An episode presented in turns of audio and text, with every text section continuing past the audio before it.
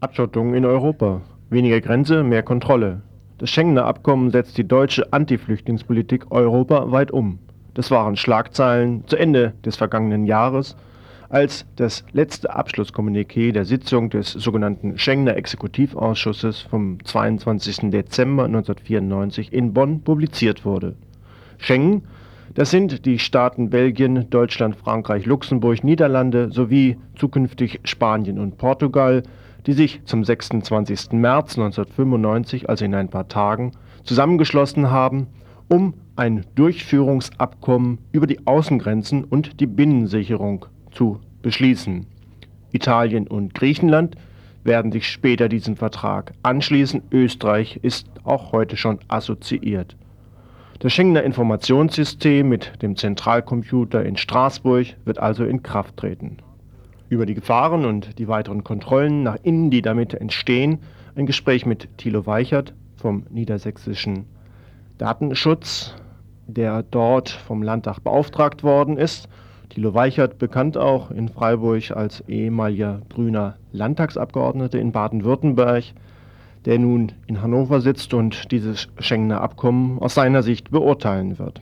Die relevante Geschichte bei dem Schengen-Vertrag sind eben die sogenannten Ausgleichsmaßnahmen, die jetzt insbesondere der Polizei und den Ausländerbehörden, dann aber auch anderen Verwaltungsbehörden ganz gewaltige zusätzliche Befugnisse gibt. Das gibt es im Asyl- und im Ausländerbereich in ganz starkem Maße, bei der Polizei, dann aber auch äh, zum Beispiel bei Waffenbehörden, bei äh, der Drogenbekämpfung und ähnlichem. Äh, die zentrale Geschichte jetzt, die nach dem Schengen-Vertrag äh, vorgesehen ist, ist ein sogenanntes Schengen-Informationssystem. Das ist ein äh, gemeinsamer Fahndungscomputer, in dem die Datenbestände der Fahndungscomputer der einzelnen Länder zusammengeschrieben oder zusammengespielt werden und dann dezentral in Sekundenschnelle von Polizeibeamten und äh, Grenzbeamten und so weiter abgefragt werden können. Und in diesem Computer werden gespeichert äh, gesuchte Straftäter, werden äh, vermisste Personen gespeichert und insbesondere werden da auch gespeichert äh, Personen, bei denen sogenannte Einreisebedenken bestehen. Das heißt also Drittausländer, also Nicht-EG-Bürger, die äh, jetzt hier in die Bundesrepublik nicht einreisen dürfen, weil sie zum Beispiel einen Asylantrag abgelehnt bekommen haben oder weil sie abgeschoben worden sind. Derzeit lediglich nicht daran beteiligt sind Irland und Großbritannien. Bei allen anderen Ländern der Europäischen Union ist mehr oder weniger beabsichtigt, dass sie zum 26. März 1995 diesem Abkommen beitreten. Dann gibt es aber auch noch einige weitere Mitglieder außerhalb der Europäischen Union. Aber es gibt eine Vielzahl von Ländern, die einen sogenannten assoziierten Status äh, haben wollen. Äh, besonders interessiert ist die Schweiz, die ist ja von EU-Staaten eingekreist.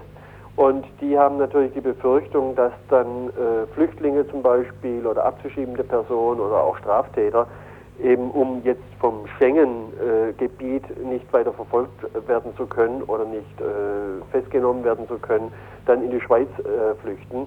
Äh, aus diesem Grund ist also auch dann ein Datenaustausch zwischen Schengen-Staaten und solchen assoziierten oder auch sonstigen Staaten vorgesehen. Und äh, die Schweizer insbesondere haben ganz starkes Interesse, da zumindest informell auch an den weiteren Entwicklungen beteiligt zu sein. Bleiben wir noch einen kurzen Moment bei der Schweiz, die eigentlich nicht zu diesem Schengener äh, Informationssystem zugelassen ist, aber die kommt nicht direkt an den Computer ran, sondern da wird es dann äh, bilaterale äh, Beziehungen geben mit einzelnen Ländern oder Einzelfallübermittlungen. Also Bern bekommt dann nicht insgesamt die Information äh, in einem Computer äh, zur Abfrage, aber Sie können, wenn Sie mal ein Einzelproblem haben, können Sie sich jederzeit an den Computer wenden, beziehungsweise an diesen, äh, dieses SIS wenden und die können dann äh, aufgrund der Angaben im Computer zwar nicht online, aber indirekt konventionell dann die Datenübermittlung vornehmen. Äh, anderes Beispiel vielleicht die Frage nach der Möglichkeit des Zugriffs der Türkei auf dieses Computersystem in Straßburg. Da gibt es auch keinerlei äh, rechtliche äh, Vorkehrungen, um das zu verhindern. Im Paragraph Artikel 118 Schengen-Vertrag ist sogar explizit vorgesehen, dass solche Datenübermittlungen erfolgen dürfen. Mhm. Das äh, erfolgt dann entweder wieder über die nationalen Stellen, also in der Bundesrepublik wäre das das Bundeskriminalamt, das BKA, und es gibt, das ist also auch ein ganz großes Problem, äh, keinerlei Vorkehrungen materieller oder verfahrensrechtlicher Art, äh, die jetzt solche Datenübermittlungen hindern. Mhm. Also es ist dann jeweils der äh, Stelle, die an die Daten rangekommen ist, überlassen, ob sie das an Drittstaaten weitergibt, die Daten, oder ob sie sie für sich behält. Diese Informationen sind allerdings offensichtlich bislang auch schon gelaufen, auch ohne Schengen-Informationssystem. Frankfurter Rundschau, 13. April 1994. Deutsche Geheimdienstkreise bestätigen der DPA, Deutschen Presseagentur, dass mit dem Geheimdienst des NATO-Partners Türkei Daten ausgetauscht werden. Die deutsche Seite verfahre aber angeblich restriktiv und richte ihre Aussagen nach rechtsstaatlichen Gesichtspunkten der Bundesrepublik. So würden keine Auskünfte erteilt, wenn für Betroffene in der Türkei Gefahren besonderer Art zu befürchten seien. Der Informationsaustausch betreffe ausschließlich Spionageabwehr und Terrorismusbekämpfung. Frankfurter Rundschau vom 13. April 1994.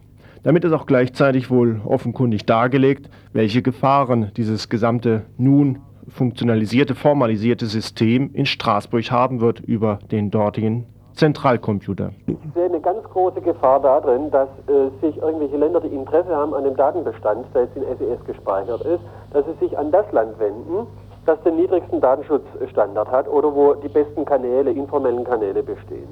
Und über diesen, ja, dieses äh, undichte äh, oder die undichte Stelle können Sie sich dann praktisch dann mit Informationen versorgen, die von allen anderen Staaten angeliefert worden sind. Und da gibt es praktisch äh, keine Sicherheit dagegen, weil es da auch äh, nur dann, wenn es also wirklich offensichtlich wird und in der Öffentlichkeit bekannt wird, kann man was äh, unter Umständen dagegen unternehmen, auch gerichtlich unternehmen. Aber solange das verdeckt läuft, gibt es für den Bürger praktisch keinerlei Sicherheiten. Ne? In dem letzten Abschlusskommuniqué vom 22. Dezember 1994 des Schengener Exekutivausschusses heißt es unter anderem, die Regelungen zum Datenschutz finden in vollem Umfang, Umfang Anwendung. Thilo Weichert dazu. Es ist im Vergleich zum Beispiel zu dem, was im Europol-Vertrag, also dieser Polizeibehörde der Europäischen, die in Den Haag im Augenblick aufgebaut wird, ist das, was im Schengen-Vertrag drinsteht, tatsächlich noch relativ gut weil man theoretisch zumindest in jedem einzelnen Staat auch eine Klage einreichen kann, was bei Europol nicht mehr der Fall sein soll. Auf der anderen Seite gibt es also eine Vielzahl von ja, riesigen Problemen und ungeklärten Fragen, auch datenschutzrechtlichen Fragen, wie zum Beispiel die Problematik äh, Datenübermittlung ins Ausland, die in dem Vertrag nicht oder völlig unzureichend gelöst sind. Lässt sich äh, vielleicht an einem Beispiel gut nachvollziehen, welche Gefahren nun alles da drin liegen? Also das typischste Beispiel ist der abgelehnte äh, Asylbewerber in der Bundesrepublik Deutschland, der äh, jetzt zwar in der Bundesrepublik kein Asyl bekommt aufgrund der relativ restriktiven Gesetzgebung, er aber zum Beispiel in Portugal bekäme. Der, wenn er nach Portugal einreist, wird an der portugiesischen Grenze genauso zurückgewiesen wie an der deutschen Grenze. Für den äh, ist Europa oder der, die, das Schengen Country ist also eine Festung, in die es reinzukommen praktisch unmöglich ist. Mhm. Das ist also die Ideologie oder das ist die Philosophie von diesem Schengen Informationssystem. Mhm. Und der Abgleich dieser Daten funktioniert offensichtlich zum Teil bereits auch jetzt schon. Unterhalb des Schengener Informationssystems gibt es ein sogenanntes Datenaustauschsystem, das nennt sich Sirenen und da wird relativ viel abgeglichen. Da werden umfassende Informationen über Asylverfahren von einem Land in das andere weitergegeben. Über die Visaerteilung an bestimmte Bürger werden weitergegeben die Daten. Äh, über alle möglichen Leute, also zum Beispiel Angaben über Fluchthelfer, Angaben über Leute, die äh, ein Asylverfahren durchgeführt bekommen. Über alle diese Menschen wird jetzt nicht über das SIS, sondern auf einer Ebene drunter werden Daten ausgetauscht.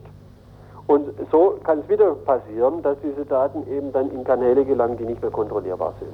Eine weitere Sache, die jetzt nicht direkt mit dem Schengen-Informationssystem zu tun hat, die aber auch in dem Schengen-Vertrag geregelt ist, ist, dass äh, die Asylentscheidungen die in den Ländern getroffen wurden und die ausländerrechtlichen Entscheidungen, was Aufenthalt angeht, also Abschiebung, Ausweisung, dass die von den Ländern gegenseitig anerkannt werden und nicht nur anerkannt, sondern auch exekutiert werden. Mhm. Das heißt, wenn in der Bundesrepublik ein äh, Flüchtling abgelehnt wird, dann da kann der kein Asyl mehr beantragen in einem anderen Land. Mhm.